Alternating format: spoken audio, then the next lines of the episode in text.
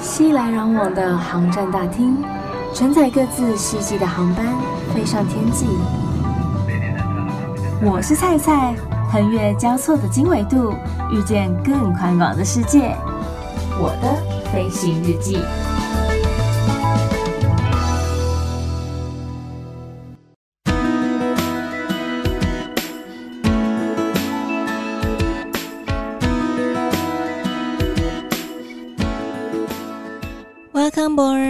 迎收听我的飞行日记。我是空姐菜菜，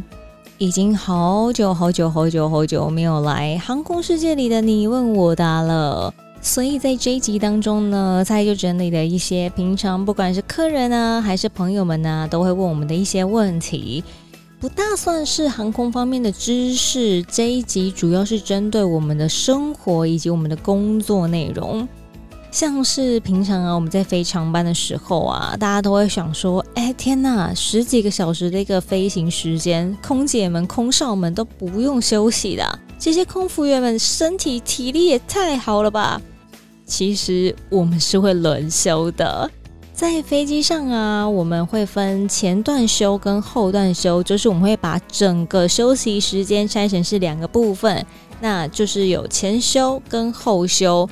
如果你是后休的人，那当然前面那段时间你就是要 on duty 啊，负责一些客舱的管理啦，扫扫洗手间啦，或者说有客人有任何方面的需求的话，你都要来服务他们。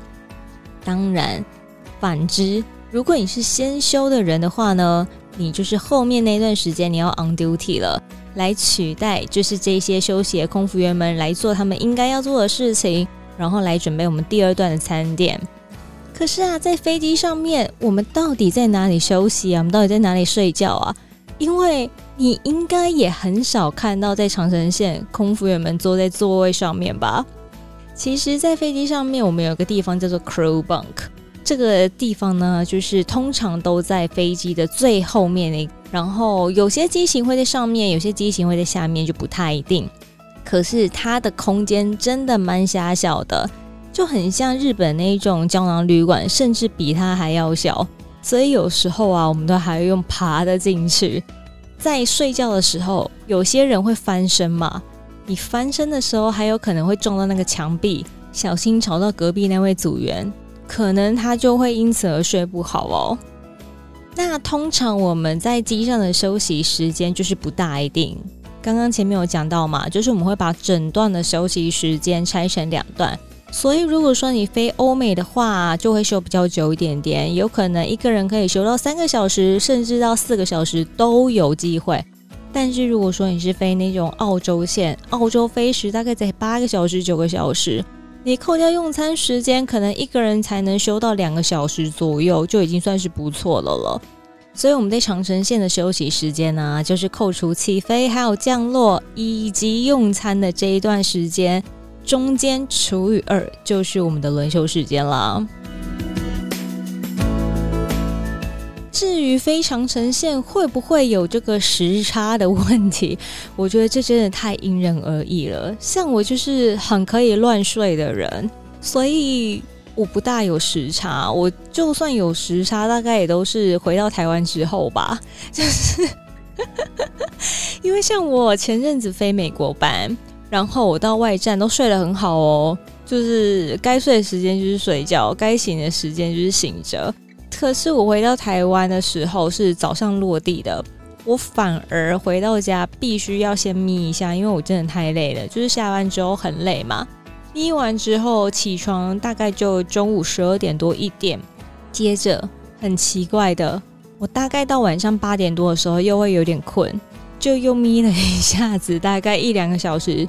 这样子真的晚上就不用睡了，等到再一次有困意的时候，已经是凌晨三四点了。所以我个人就是一直都是属于那种乱睡的一个状况。所以你说时差吗？我觉得这也不算是时差吧，就只是作息稍微乱了一些。可是有些人真的就是会有这个问题，所以他没有办法在外站好好的休息，他过的就是台湾的时间。那该怎么办呢？因为我们还是得上班啊，所以有些人可能就会自备什么安眠药啊，或者说褪黑激素啊等等之类的，就是帮助自己入眠。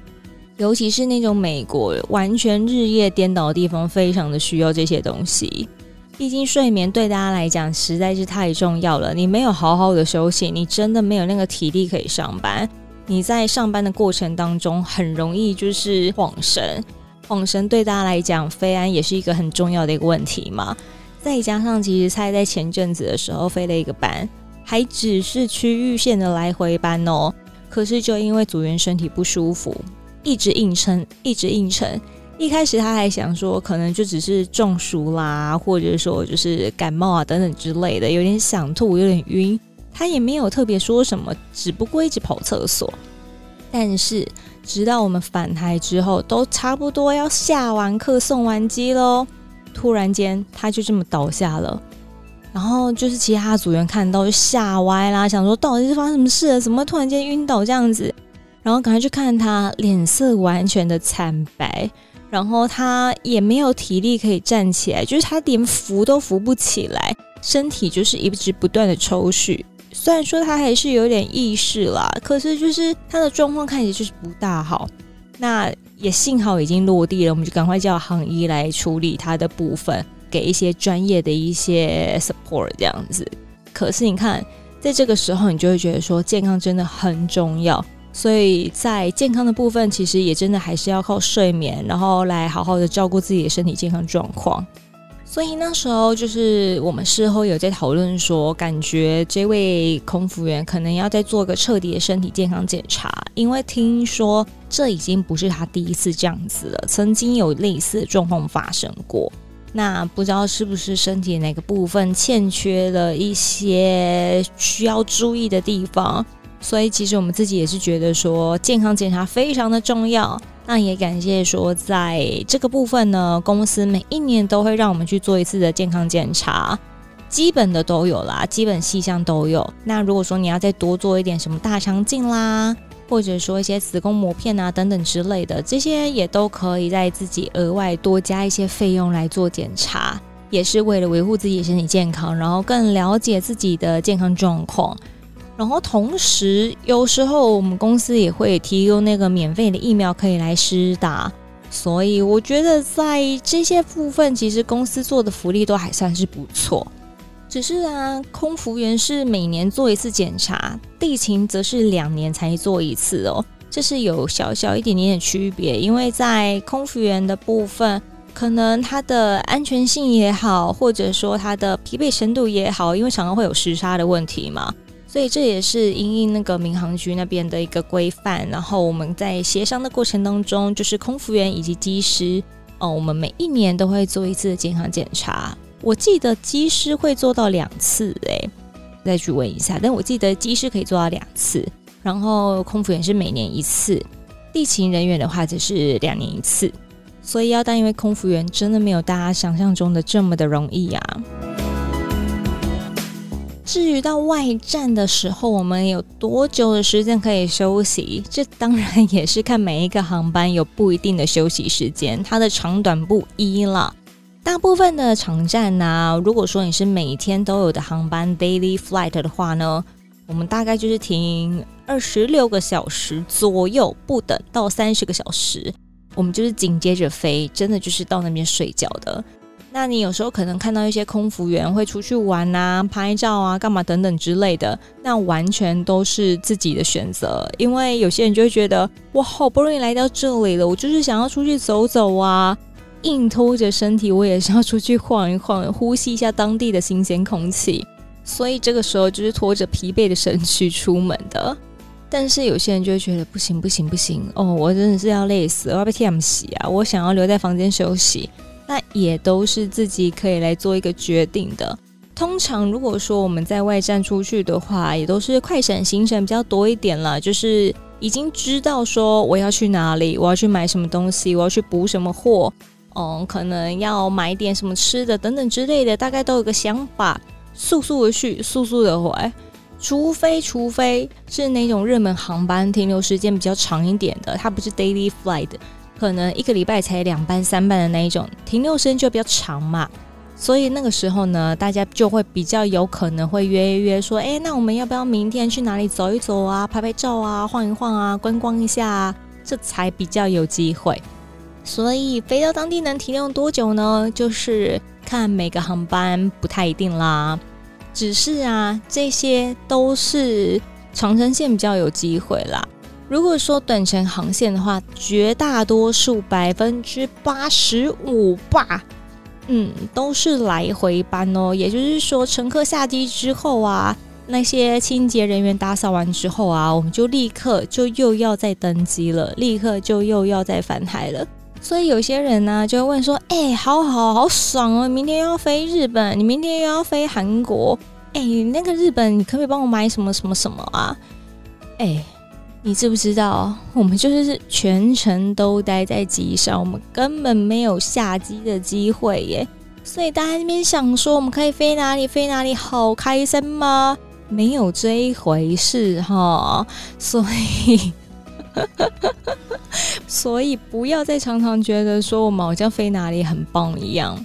那还有人很夸张的想说，哎，那你们可以就是飞到那边之后，自己决定说要待几天之后再回来吗？也没这么好康的好吗？我们就是同一群的那个机组人员，一起进一起出，同进同出。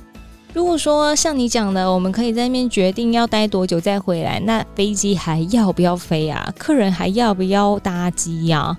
当然是不行的啊。除非，除非，除非你真的身体健康有点状况，像之前也有组员呢，就是飞到了外站，然后他突然间发烧，也是整个头晕目眩的，非常非常的不舒服，然后也是在当地叫了医生检查之后，就是不适合飞行嘛，因为这样子也是有飞安的问题，所以他就是在当地自己多停留了两天，然后在饭店休息，其他的组员就先回台了，这样子。除了这样子的特殊状况之外，不然一般来说，我们根本不会在国外有多加停留的机会啊。有啦，就是飞机坏掉的时候，或者说可能班机异常的时候，然后当地天气不佳，或是机场有些 problem 的时候，不然一般来说，我们就是会按照我们原定计划来飞行，不会说因为你个人的因素。来请假，或者说自行决定要停留多天一点，这些都是 impossible 的哦。然后有些人就问说：“哎，那就是我今天我近视的问题嘛，我可以当空服员吗？我可以戴眼镜吗？”大家想一下哦，一般我们在机上好像没有看到空服员戴眼镜，对吧？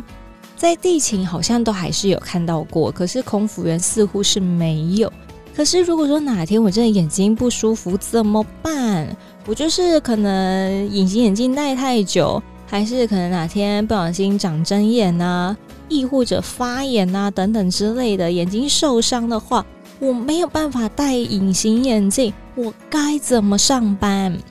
这个时候啊，你当然可以戴眼镜啦。不过你必须要有医生的证明，然后跟办公室，也就是跟管理我们的这些助理啊、组长他们去申请这个部分，就说：哎，因为我眼睛有不舒服、有不适的一个状况，然后我也有医生证明，所以我没有办法戴隐形眼镜，我必须要戴眼镜上班。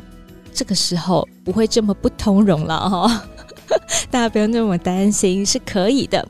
可是你说要带放大片、变色片这种东西吗？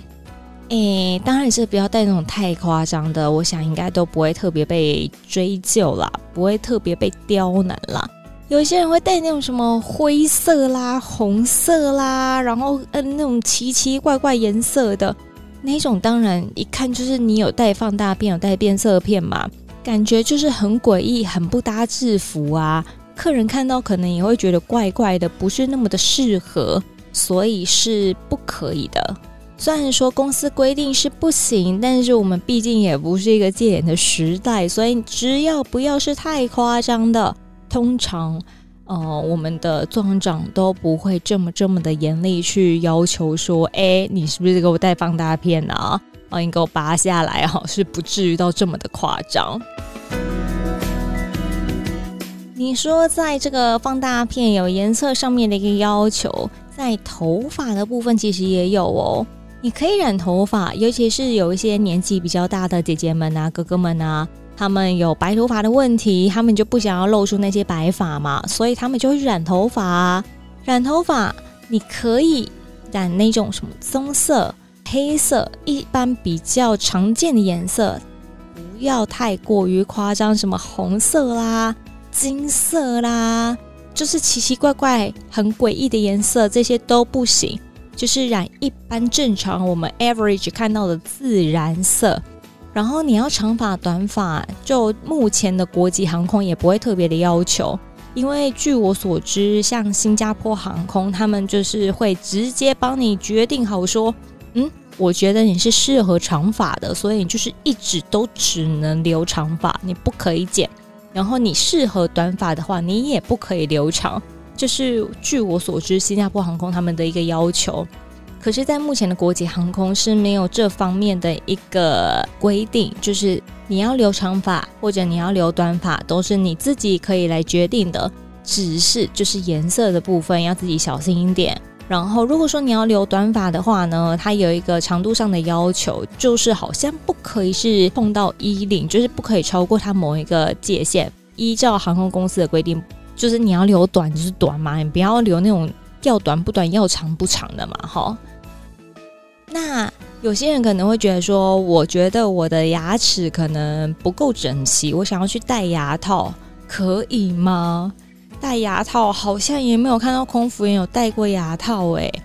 目前是都可以啦。但是如果说你要戴那一种传统牙套的话，可能都还是要去跟那个戴眼镜一样。你要出示一个证明，说我想要去戴牙套，然后去跟办公室申请这个部分，说我是要矫正牙齿，不会说因为你是现职现任的空服员就不给你去做这样子一个美观的调整，只是就是要多跑一个流程这样子，稍微比较麻烦一点点。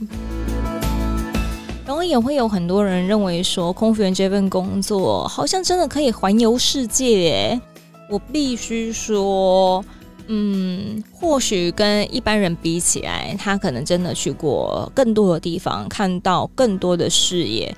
但是你说要环游世界吗？嗯，我得说，因为毕竟公司飞的航点大概就是那几个，然后增加航点的速度跟期望值就是没有想象中的这么这么的快，所以去来去去大概就那些地方啊。那你说休假的时候，其实也没有办法真的跑到太远，因为有时候休可能也就休这么三四天、四五天，除非你特别去呃瞧你的连休啦，或者说压你的特休啊，不然你也不太可能跑到太远的地方去，然后还要担心有没有空位，因为航空公司的人呢，他们要使用员工票也都是空位来搭乘，所以也必须得要有空位，我们才有机会上这班班机。那回到刚刚前面有讲到，就是我们每次到外站的时候，有些人也会因为为了要休息，所以他就会自己带泡面在饭店当中度过，他根本不想要浪费任何一点时间往外跑。所以你说要环游世界吗？这一点可能跟大家想象中的还是会有一点点不一样。就是你可能还是得自己想办法安排比较多天的连假，然后减少自己的休息时间，呃，想办法来规划，或者说等到你退休退职，才有机会真的去到更多地方，然后才能达到环游世界的一个梦想喽。稍微整理了一下，就是朋友们、亲友们、客人们对我们的一些疑问。不知道大家有没有曾经也有过这些想法跟问题呢？希望今天有解答到你们哦。然后接下来这个 part 呢，又来到了你的声音，我听到了。其实很多听众朋友们常常都会私讯我一些回馈，然后也会来留言跟我分享你们的一些想法跟心得。今天呢，来分享这位呢，他叫做 Leo Cho。他说听 Podcast 对我有帮助，人生第一个 Top Fan Badge。其实很少再用 FB 了，但是一种米养百种人，完全可以体会。锦霄完全感同身受，也祝福节目可以越做越顺利，越做越好哦。谢谢你，Leo。其实真的在做这个节目的时候，有时候甚至我在机上轮休的时候，我都会忍不住想说，我有什么可以来分享给大家的，然后有什么是大家会想要听的，会想要了解的，会想要知道的。只是因为有时候可能自己在那个情境当中，会不晓得原来大家有这方面的困惑跟疑惑，所以其实真的欢迎大家多多来留言或者私讯给我。上 Facebook 或是 Instagram 都可以搜寻，我是菜菜，欢迎登机。我是菜菜，欢迎登机，都可以来跟我说说。你也可以上到 Apple Pocket 上面有那个文字评论的部分，我也都可以看得到。别忘了要给五颗星哦。当然，还有另外一个地方我也可以看到，就是在小额赞助的部分那边有一个留言区。你也可以在那边留言给我，我也都会看得到，然后我也都会把这些留言跟回馈在节目当中分享跟回馈给你们，因为你们的回馈我看到，但是我没有办法在上面直接的回复给大家，所以就是我会利用在节目当中你的声音，我听到了这个嗯小区域小方块 来回应大家。也谢谢大家，就是这一路来的支持。但是节目目前还没有结束 哦，我还是会尽可能的，就是抽出时间来做下去。也希望大家可以继续相挺喽，欢迎大家来按赞、留言、私讯跟分享。预祝大家每一天都 Happy Landing，我们下次见。